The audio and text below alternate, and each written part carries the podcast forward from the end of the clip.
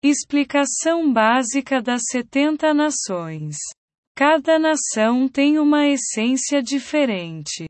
Se alguém pegasse a essência de cada grupo de pessoas no mundo e os categorizasse, eventualmente, ele se dividirá em 70 categorias de arquétipos.